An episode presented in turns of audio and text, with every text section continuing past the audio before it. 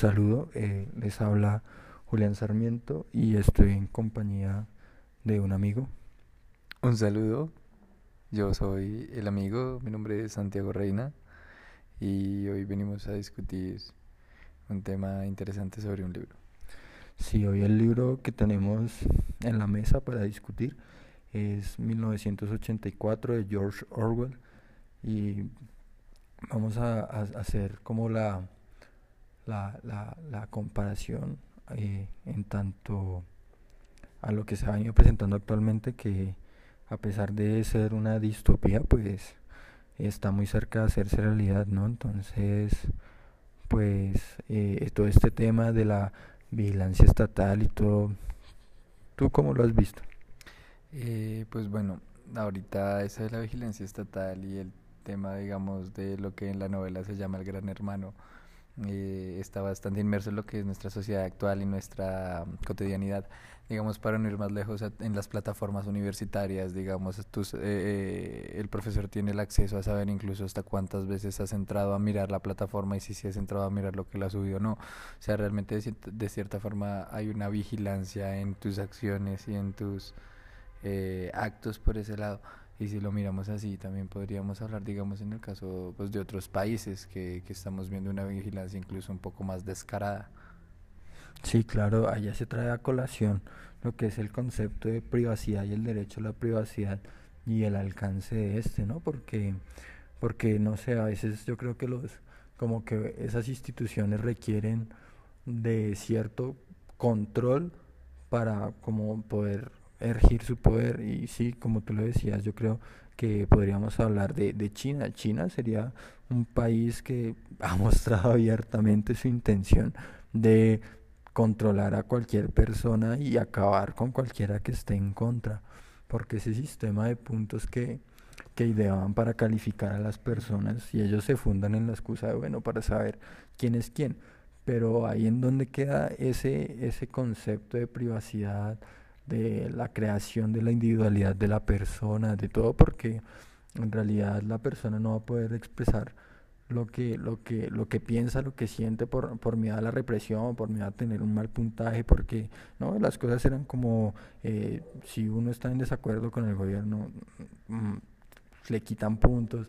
Eh, bueno, aunque sí hay, tiene como cosas a favor, ¿no? Porque pues mirándolo desde ese punto también como los que cometan infracciones y eso pues se les va restando, se les va restando, pero pues igual no es el punto, ¿no? Porque igual la, la vigilancia y todo, ¿cómo, cómo permite que se, que se desarrolle la persona, ¿no?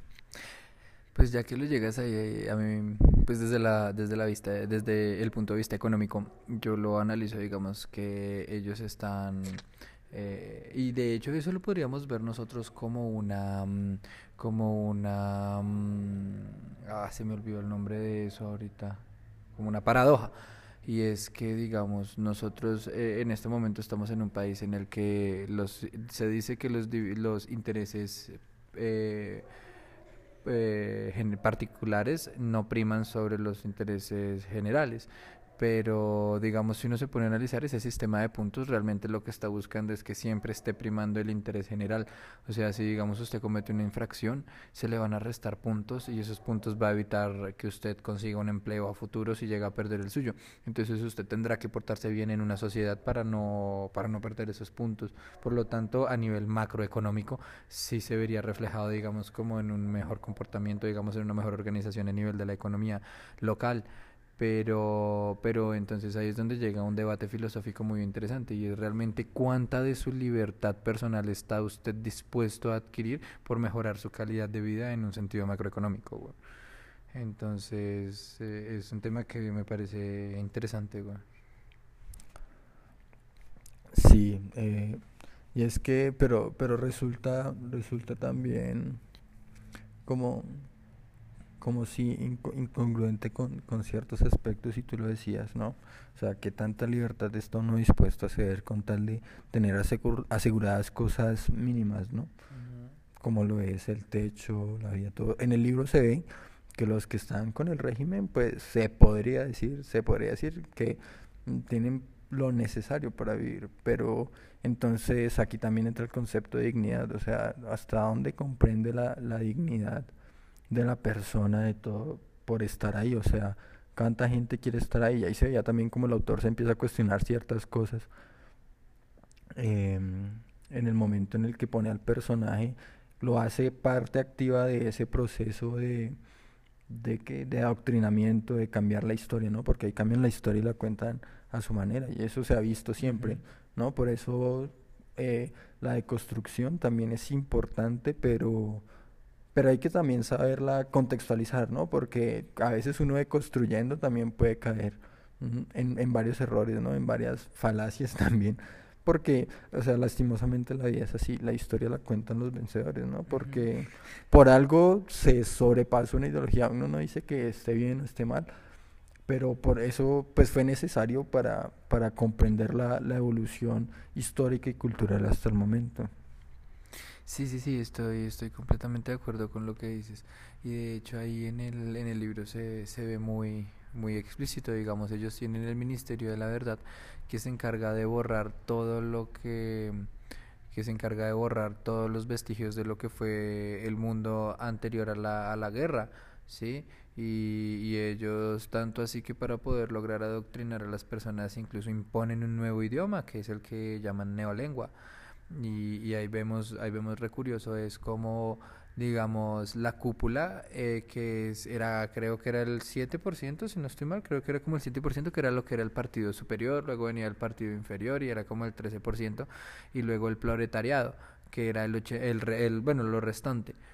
Pero lo más curioso del caso es que, mm, lo más curioso del caso es que mm, el personaje de la obra eh, eh, él pertenece al partido exterior, o sea, realmente no se podría decir que estuviera en una en, eh, lejos, digamos, de estar en una cúpula elitista. Eh, él estaba realmente muy cerca de esa cúpula de élite y aún así sufrió cosas terribles, entonces uno se puede poner a pensar que sufría realmente la persona del común, el, el proletario, sí, entonces eh, realmente es, eh, es, como ver el egoísmo de las personas que por un ideal son capaces de hacer sufrir a los demás, sí, que de hecho está viéndose muy parecido a, situaciones que pasan en la actualidad, en lo que 15, 16 personas por, por seguir algún ideal que ellos creen correcto, están afectando la vida de 300, 400 personas, a las que no pueden llegar a sus casas después de un día de trabajo o a las que simplemente no pudieron seguir trabajando porque no son personas de oficina, sino son personas que viven de viajar a un lado o a otro para buscar ventas, para buscar clientes y, y todo eso. Entonces lo que termina generando es más pobreza. Sí, claro, y es que todos sabemos que uno, uno de los elementos del poder y eso es el miedo, ¿no? Porque acá lo que es infundir el miedo, o sea, el feudalismo nomás como usaba el temor de Dios para poder controlar a la gente y darle promesas en el cielo por una vida asquerosa y sin dignidad. Sí, pero hay, hay, hay algo que tenemos que resaltar y es que en el feudalismo y en la Edad Media las personas eran personas confiables, eran personas de palabra. Usted hacía un juramento de lealtad y un juramento de protección y ese juramento era inquebrantable. Y si usted lo quebrantaba, habían leyes que lo condenaban, weón. Hoy en día no. Hoy en día no. Sí, claro, pero, pero igualmente mucha gente murió miseria y todo y pues ojalá hayan encontrado reconforto en su creencia y en el cielo porque porque si el miedo ha sido uno de los factores, un factor real de poder que, que usa que usan hasta las hasta las democracias, ¿no? Y era lo que lo que yo te decía sobre las jerarquías, ¿no? Sobre cómo se organiza una jerarquía en sociedad y las autoritarias, pues obviamente uno la puede ver muy muy vertical, ¿no? O sea, los dependientes que se necesitan son muy pocos para, para el poder. Al cambio, lo que son las democracias, pues ya vemos una jerarquía más más horizontal, ¿no? O sea, más hacia los lados tenemos eh, más dependientes, o sea, van a haber más personas, van a ser más necesarias más personas para que funcione así un, estado social, pero, pero pues lógicamente esto lleva a, a, otras cosas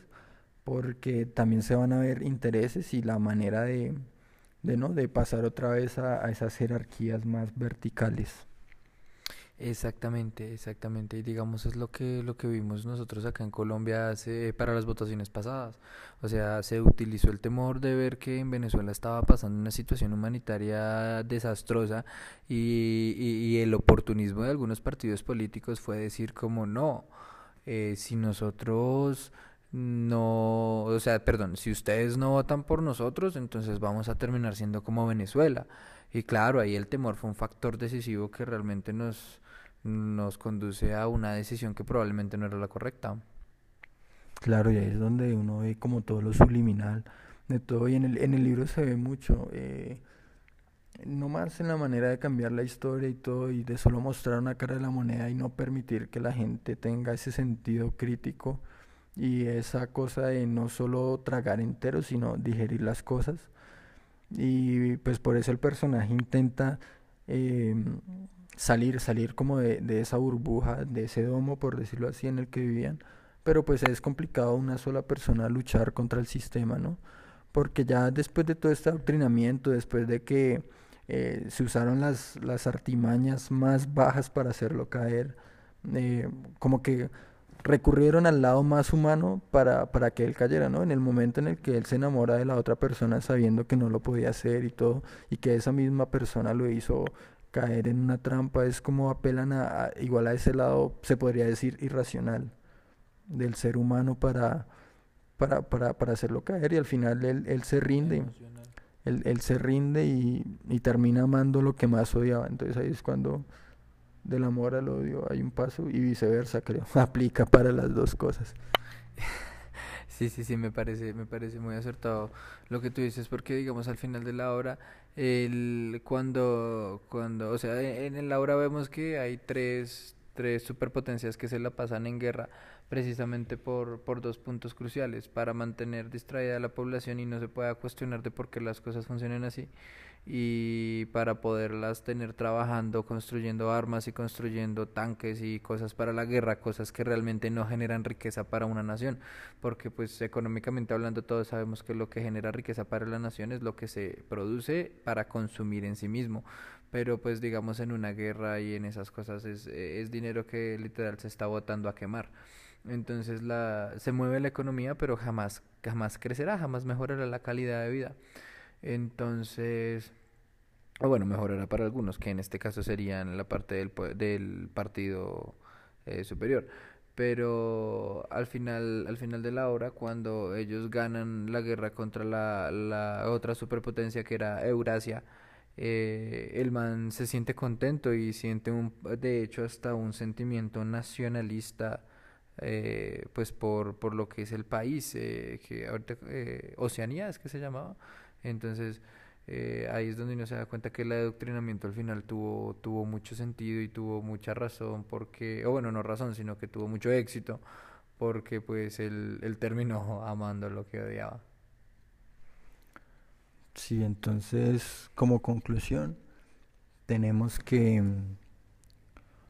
que eh, está muy cerca esa realidad distópica o sea, todos quisiéramos que fuera la utópica, pero por lo mismo es casi que imposible porque el, ser humano y vivir en sociedad comprende muchos factores que poco a poco vamos aprendiendo a, manejar y que no, no es bueno, no es bueno pasarse la crítica, no es bueno creer en una sola cosa, en lo que nos digan y es bueno es buena la deconstrucción en, en su medida, en la medida de aprender de nuestros errores y cambiar, ¿no?